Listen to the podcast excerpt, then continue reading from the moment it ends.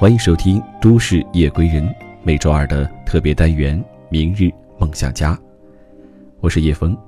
本档节目由喜马拉雅和十里铺广播电台联合制作播出。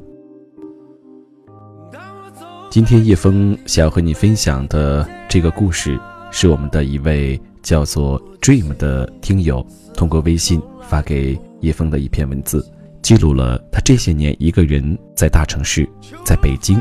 打拼的心路历程，叶枫也希望我们更多的听友把你的故事来告诉我。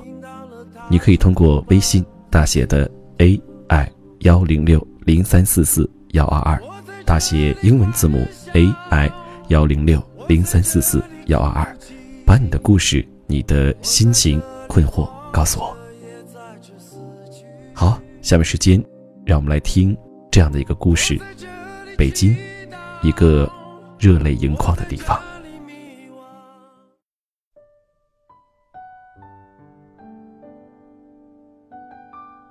从小到大，语文成绩一直都是刚及格，尤其是作文特别差。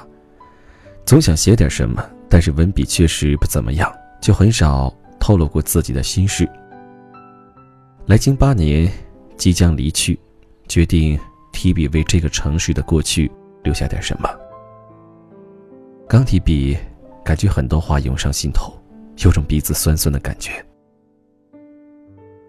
那年我十八岁，来到北京上大学，特别开心，因为从小家里管得比较严，那时的心情就好比小鸟飞出了笼子。在大一这年，跟很多大学生一样，翘课、上网吧、喝酒、抽烟，几乎大学生应该做的事情我都做了，唯独学习。你们懂的。好景不长，家里出了些事情，我开始思索我的人生，我该拥有怎么样的未来，我该如何实现？很快，我摆正了心态。对于身边的朋友，没有过多的交集。当他们在宿舍打游戏的时候，我在图书馆；他们在睡觉的时候，我去别的专业旁听。就这样。我成了老师眼中的好学生，时常也给老师打打杂，很荣幸，老师让我批改期末考试试卷。四二八的兄弟们，你们的汽车电子学都不及格，是谁给你们改的分数，避免补考的？这样的日子持续到了大四，都该出去找实习工作了，这应该算是我北漂生活的开始。投了很多简历，都石沉大海。汽车专业不好找工作，尤其自己不是二幺幺、九八五，想要进好的单位，根本不会有人理你。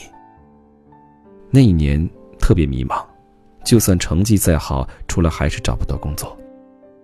当时家里并不富裕，我决定出去找实习，不再向家里要生活费。工作不好找，考虑过改行，在五八同城看到一个。KTV 招助理，那就试试吧。打电话面试了一下就通过了，晚上收拾了东西就过去报道。去了两天，发现不是什么正规的 KTV，里面的人全都是纹身的痞子流氓，还没收了我的身份证，锁在前台。被骗了，做了几天的苦工，具体细节就不讲了，反正被骗了。还有仅有的八百八十块钱，交了。六百五服装费，最后我偷偷拿走了身份证，逃出了 KTV。紧接着，几个带有纹身、光着膀子痞子操着家伙追了出来：“小子，给我站住！”幸好当时身体不错，经常打球，他们跑不过我，我成功的溜掉了。凌晨，一个人游荡在北京城，翻了翻手机通讯录，想给家人拨去电话。想了想，还是算了，只会让家人担心。那晚，我不知道走了多久的路，路过北京的天桥，看着空荡荡的大道，我大声的呐喊，没有言语的呐喊，喊出心中的委屈，喊出自己的痛苦。就这样走到地铁门口，用手拍了拍地上的尘埃，睡到了第二天早上，赶最早的。一班地铁回学校。空荡荡的宿舍，同学们都已经回家，又是我一个人。我也觉得该回家了，用剩下的钱买了张一百五十块学生硬座的车票，回广西。此时口袋还剩三十块，买了吃的。那时感到自己太没用了，太悲哀了，内心的心情只能用绝望来形容。当准备检票的时候。我接到北京汽车制造厂的电话，通知我后天过去面试。那时的心情五味杂陈，又高兴又激动，同时又感觉到，要是面试不上，连火车票都输了。最后决定放手一搏，我都这样子了，还怕输掉什么？面试很多名牌大学，比如有个北京工业大学、北京理工大学。还有个在广汽专业飞过来参加面试的，这样的选手，我应该不会被录用吧？并且还是一个未毕业的学生，又是一阵打击。可能当时上学的时候学的还算比较扎实吧，在面试过程中，专业问题感觉都回答不错。总经理不太高兴地问：“你怎么还擦香水啊？”我说：“这是花露水，是因为我放在……”包里不小心压碎了导致的，然后牵出了我被骗、流浪天桥的故事。或许加上同情吧，我被破格录取了，就这样拥有了第一份工作。工作前，大家都得分配到部队参加较为残酷的军训一个多月，很多人忍受不住，军训一半都离开了。在军训的过程中。我也觉得好煎熬，但是我别无选择，这只是开始，最后成为正式的员工。在工作的期间里，我明白了为什么参加军训，因为工作给你强大的压力，一个月上二十八天班，一天上十二个小时，十个小时都在生产线，生产线上没有空调，没有吊扇，在高温下工作。经常是汗流满面，每天加班到很晚，回到类似民工的宿舍，收拾收拾、洗洗脸，很快就能进入梦乡。因为确实是太累了，这样的工作让我又陷入了沉思。就像汪峰唱到的那样：“谁知道我们该去向何处？谁明白生命已变为何物？是否找个借口继续苟活，或是展翅高飞？”保持愤怒，我该如何存在？我在想自己想什么样的生活，该如何努力才能让自己变得更好？只有两个字：学习。私底下，我努力的跟研发部的同事打好关系，看眼色行事，给别人拿水、搬凳子等等，就是俗称的马仔。很快，他们都觉得我不错，教了我好些东西。也告诉我，在这个行业必须掌握好 CADIA 的软件操作，也给了我很多资料。我努力学习，每天下班后都自己练习到深夜，常常被门卫锁在办公室。很快我有了进步，也能解决很多问题，但是这毕竟是国企，很难得到提升。研发的工作也不让我参与。随后。我来到后面的这两家公司，工资也不高，因为我了解自己的情况，出身并非豪门，很多都是身不由己，只有努力工作，拿出成绩证明自己。首先，我做好自己的本职工作，每天下班后都保持两到三个小时学习专业知识，英语、日语。学习的态度一直持续到现在，并成为一种习惯。目前收入刚能解决温饱问题，比上一个公司好一些。上一家就几百，时常还买榨菜，就馒头凑合着过。也许这就是北漂吧，只是每年春节回家都不太敢回家，因为囊中羞涩，想给家人买点什么都满足不了。王宝强唱到：“有钱没钱回家过年，或许真正的幸福。”不是有钱，是一家人能在一起吃个年夜饭，看个春晚。记得有一年，陈坤在春晚唱到“好久没回家”，那一次给家里打电话，接电话的是爸爸。好久没回家，家里还好吧？爸爸说家里挺好的，就是你在外摸爬滚打，可辛苦了你妈。好久没回家，不是不想家，只想让爸爸早点看看都市的繁华。好久没回家，不是不想家。只想让爸妈早点享享清福。我哭了，我转过脸去，偷偷擦去眼角的泪水。来北京这几年，家里朋友也劝过我，混得不好就回来吧，我们都在。爸妈也劝我，你的这点薪水在北京待着干什么？回家也那么多钱，你何必呢？回来吧，孩子，我明白大家都是为我好。在北京确实也不容易，常常跟房东讲房租再晚几天吧，过两天就开工资了，开了马上给。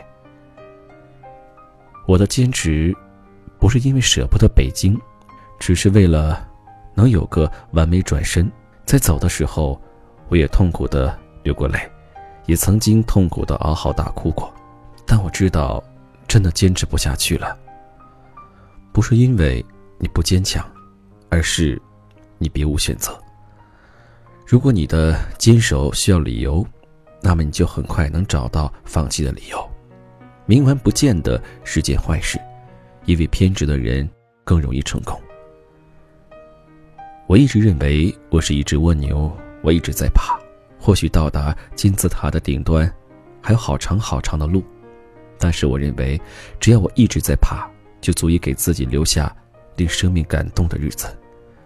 如果不为自己留下一些让自己热泪盈眶的时光，那么我觉得生命就是白过。最终，功夫不负有心人，我接到广州本田技研面试通知，一面二面都不错，拿到了 offer。猎头告诉我，以前推荐那么多人才过去，你是第一个被录取的，恭喜你。相信你的未来会更好。北漂那么多年，我等的就是今天，它也是梦想中的一部分，正在一步步的实现。将要离开的时候，院长给我发了一个邮件：“小七，在你走之前，再给你发最后一个公司邮件。我一直认为你是个非常好的一名员工，虽然我们共同工作的时间。”不足一年，我很认可你，执行力好，努力，上进心强，学习能力强，知道自己该做什么，这都是你的优点。不过作为建言，我也谈一下你的不足：沟通的方式技巧要再提升一下，要善于和各种性格类型的上下级合作。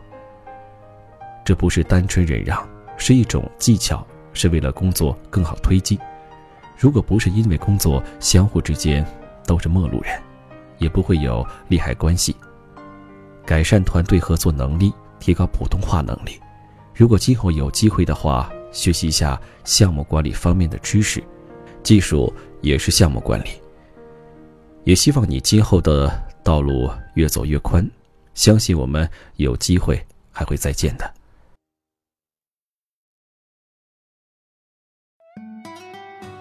北京，一个让人热泪盈眶的地方，让我找到自己的梦想，以追求，并坚持不懈。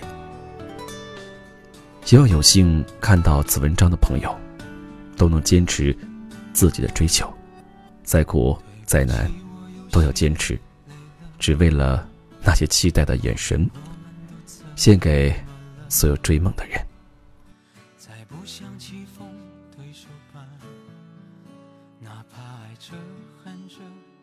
好了，亲爱的朋友们，听过这名叫 Dream 的听友给叶枫发过来的故事之后，不知道你的心情怎样？我想很多在北上广深这样一线大城市打拼的朋友，或者也有相同的经历。每个人在实现梦想的过程当中，都不是一帆风顺的，有心酸，有苦楚。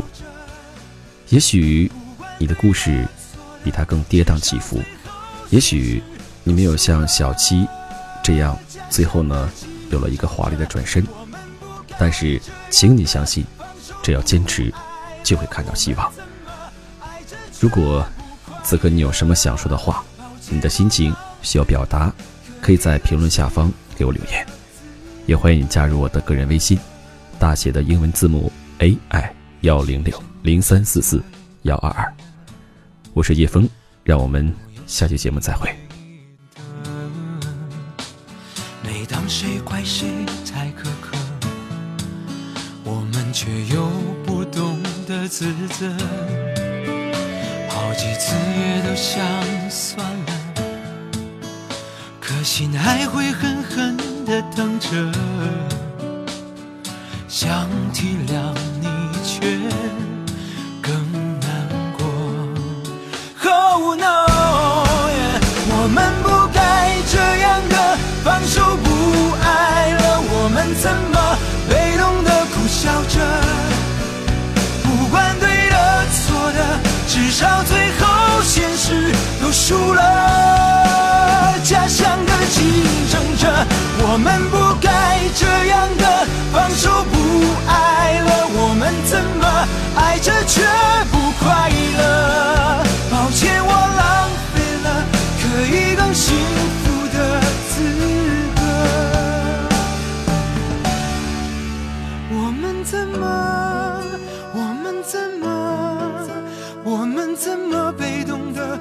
笑着？不管对的错的。至少最后，现实都输了。家乡的竞争